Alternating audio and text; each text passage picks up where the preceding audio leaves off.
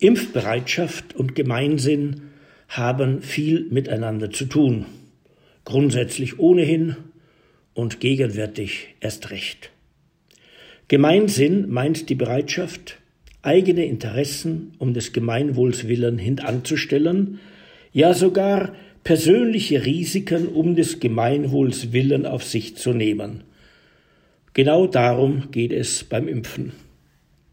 Mit Impfungen, etwa gegen Masern oder Keuchhusten, ist zweifellos ein gewisses, wenn auch kleines Risiko verbunden.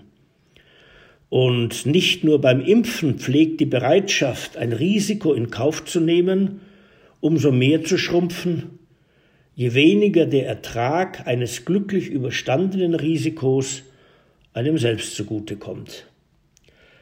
Auch verringert sich die eigene Risikobereitschaft meist dann, wenn man sich darauf verlassen kann. Es würden schon ausreichend viele andere zum eigenen Nutzen ein gewisses Risiko auf sich nehmen. Wer hingegen von einer Impfung ohnehin kein Risiko erwartet, sehr wohl sich aber Schutz von ihr verspricht, der wird sich nicht nur gerne impfen lassen, sondern auch nicht recht verstehen, warum andere sich dagegen sträuben. Unterm Strich ist deshalb genau das zu erwarten, was wir derzeit in Sachen Anti-Corona-Impfung zu beobachten beginnen. Da gibt es einerseits Vorfreude auf einen erhofften Impfschutz bei Leuten voller Vertrauen in die Leistungsfähigkeit der Pharmaindustrie. Und bei den meisten Skeptikern gibt es andererseits die mehr oder minder eingestandene Hoffnung darauf, das Impfverhalten anderer, unternommen auf deren Risiko, werde einem selbst nicht nur das eigene Impfrisiko ersparen, sondern ein womöglich wirklich bestehendes allgemeines Risiko mindern, inmitten lauter ungeimpfter angesteckt zu werden. Dieser letztere, klar kollektive Vorteil ist zweifellos eine Ausprägungsform des Gemeinwohls. Dieser Vorteil ist aber nur dann erhältlich, wenn genügend viele, wohl mindestens zwei Drittel derer, mit denen man in Kontakt gerät, das persönliche Impfrisiko auf sich genommen haben, also bereit waren, Gemeinsinn zu praktizieren. Das ist ein von der Natur der Sache bewirkter Zusammenhang, den man deshalb nicht nach Wunsch und Laune beseitigen kann. Doch verhalten muss man sich zu ihm, sobald er gerade unter den Bedingungen einer neuen Pandemie für das eigene Leben wichtig wird. Das führt dann zur ethischen Frage danach, was wohl das richtige Verhältnis von Eigennutz und Gemeinnutz wäre. Letztlich handelt es sich dabei um das bekannte Schwarzfahrerproblem. Das sieht so aus. Es ist für jeden Einzelnen kostengünstig, sich ohne gültige Fahrkarte in eine Straßenbahn zu setzen, wenn die Bahn ohnehin fährt und von anderen finanziert wird. Falls man obendrein auch sehr leicht ohne Karte in die Bahn gelangt und nicht mit Kontrolleuren rechnen muss, kann man es sogar als ganz unvernünftig empfinden, für einen Nutzen selbst dann zu bezahlen, wenn man ihn sogar ohne eigenen Aufwand erlangen könnte.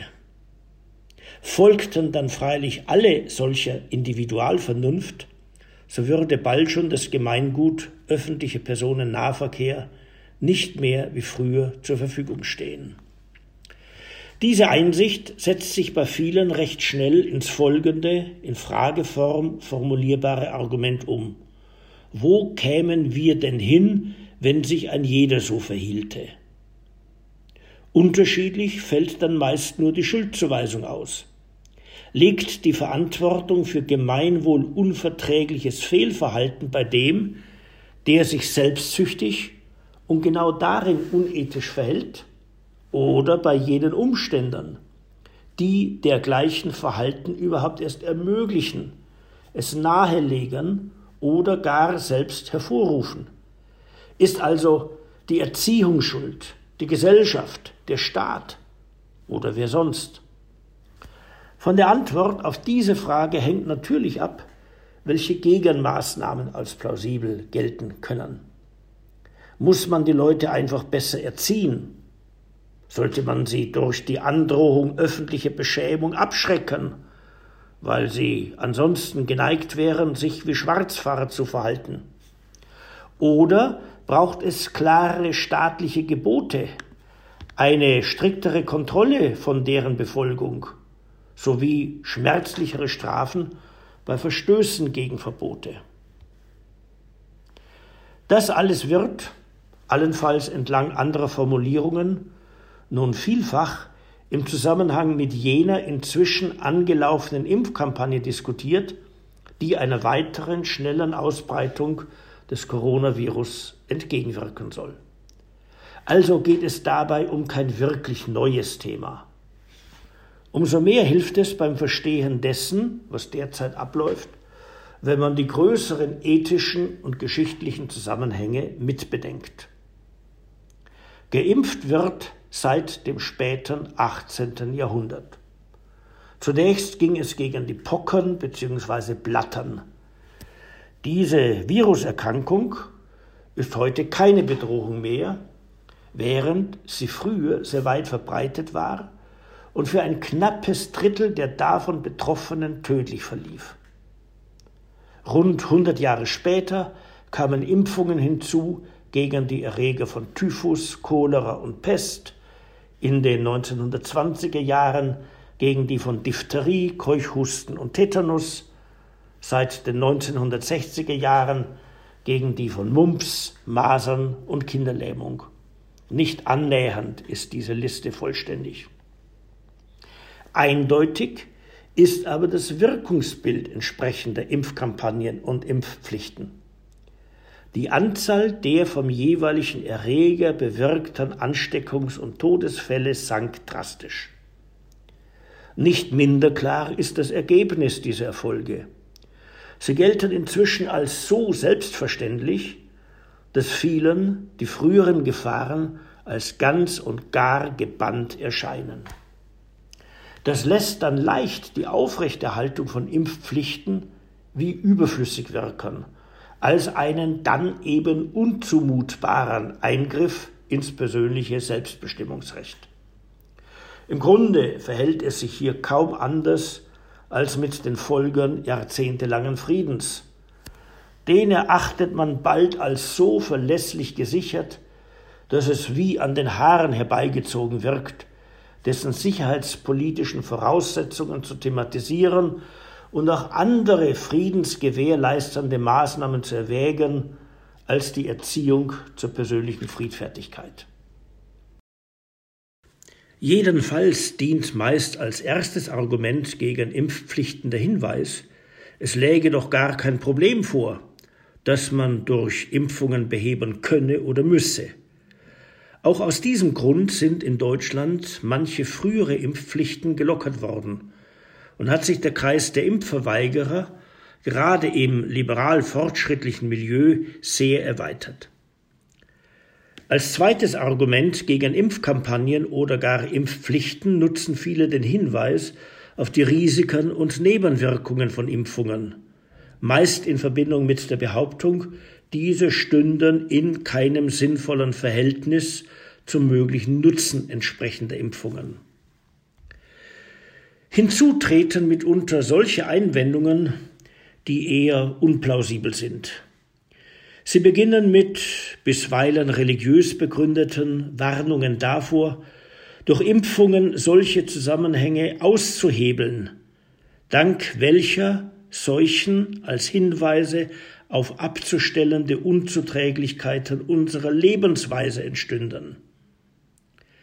Diese Art von Einwendungen gegen Impfungen setzt sich fort in einer Ablehnung der Schulmedizin mit ihren Pillen und Spritzen zugunsten eines Vertrauens auf die Selbstheilungskräfte der Natur, sei es im Leben von Einzelnen oder von ganzen Populationen.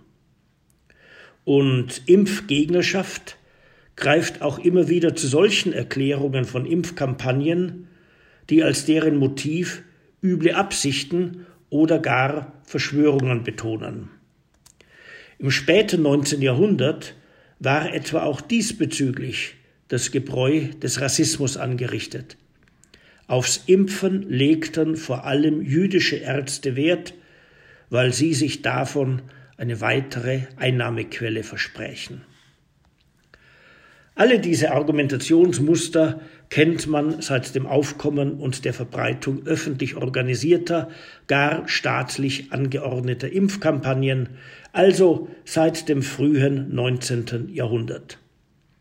Zu manchen Zeiten führten sie zur Verbreitung wirklich großer Vorbehalte gegen neue Impfmöglichkeiten, ja auch zu erheblichen Rückgängen im tatsächlichen Impfgeschehen sowie zum Neuausbruch von für besiegt gehaltenen Seuchen. Natürlich wiederholt sich nicht die Geschichte. Doch einige Verhaltensmuster kehren durchaus wieder, gerade so wie die grammatischen Strukturen einer sich weiterentwickelten Sprache. Also sollte man zeitgenössische Herausforderungen nicht blindlings wie solche behandeln, vor die erstmals die gegenwärtige Generation gestellt wäre. Vielmehr sollte man schon auch bedenken, ob mit erneuter Impfgegnerschaft nicht bereits ehedem als unerheblich aufgewiesene Einstellungsmuster neu zur Geltung gebracht würden. Was also lernen wir aus alledem für unsere aktuellen Debatten um Anti-Corona-Impfungen? Wohl kaum jemand wird weiterhin allein schon die Existenz von Covid-19 oder seiner Mutationen bestreiten und, wie noch vor Monaten, die absichtsvolle Fehldeutung einer ganz gewöhnlichen Grippe behaupten. Auch wird sich angesichts von zunehmenden Sterbezahlen unter Corona-Infizierten nicht länger mit guten Argumenten an der realen Gefährlichkeit dieses Virus zweifeln lassen, erst recht nicht im Licht einer auch außerhalb Deutschlands statistisch nachweisbaren Übersterblichkeit von zumal doch nicht nur Älteren. Zwar lässt sich so kurz nach dem Beginn des Einsatzes eines rasch entwickelten Impfstoffs von außerdem recht neuartiger Wirkungsweise noch nichts Abschließendes über dessen langfristige Wirksamkeit sowie über seine womöglich ins Gewicht fallenden Risiken und Nebenwirkungen feststellen. Doch wäre es wirklich vernünftig, das Können unserer Pharmafirmen sowie die Verlässlichkeit lebenswichtiger Prüfverfahren gerade dann zu bezweifeln, wenn sich nicht nur große Hoffnungen, sondern auch erheblicher Argwohn auf die Tätigkeit der Impfstoffentwickler richten, also wenn wirklicher Leistungsdruck besteht. Glücklicherweise werden die in vielen Ländern jetzt millionenfach durchgeführten Impfungen uns bald schon verlässlichen Aufschluss über das alles geben. Es geht also demnächst hier nicht mehr um Glaubens- und Vertrauensfragen, sondern um zuverlässige empirische Befunde. Das sollte die Chancen auf mehr Rationalität in unseren Impfdiskussionen steigern. Kritisieren kann man dann immer noch Fehler bei der Beschaffung von Impfstoff, auch Mängel in der Organisation des Impfgeschehens.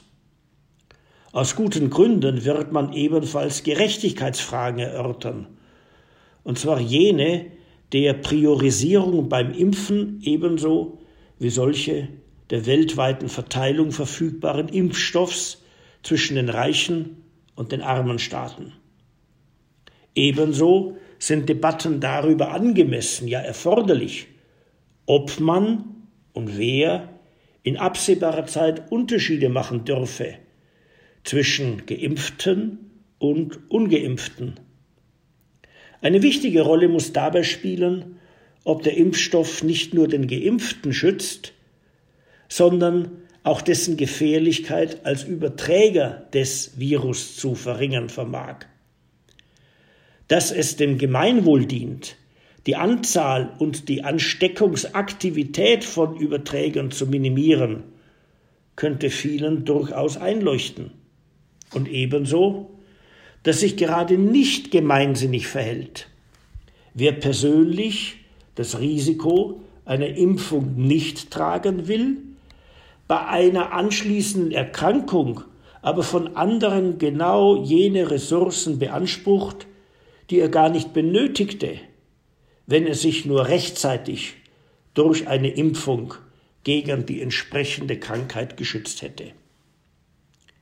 Hier handelt es sich klar um Gerechtigkeitsfragen sowie um Güterabwägungen zwischen Individualrechten auf körperliche Unversehrtheit bzw. persönliche Handlungsfreiheit und dem Kollektivrecht auf staatliche Daseinsvorsorge und öffentlichen Gesundheitsschutz.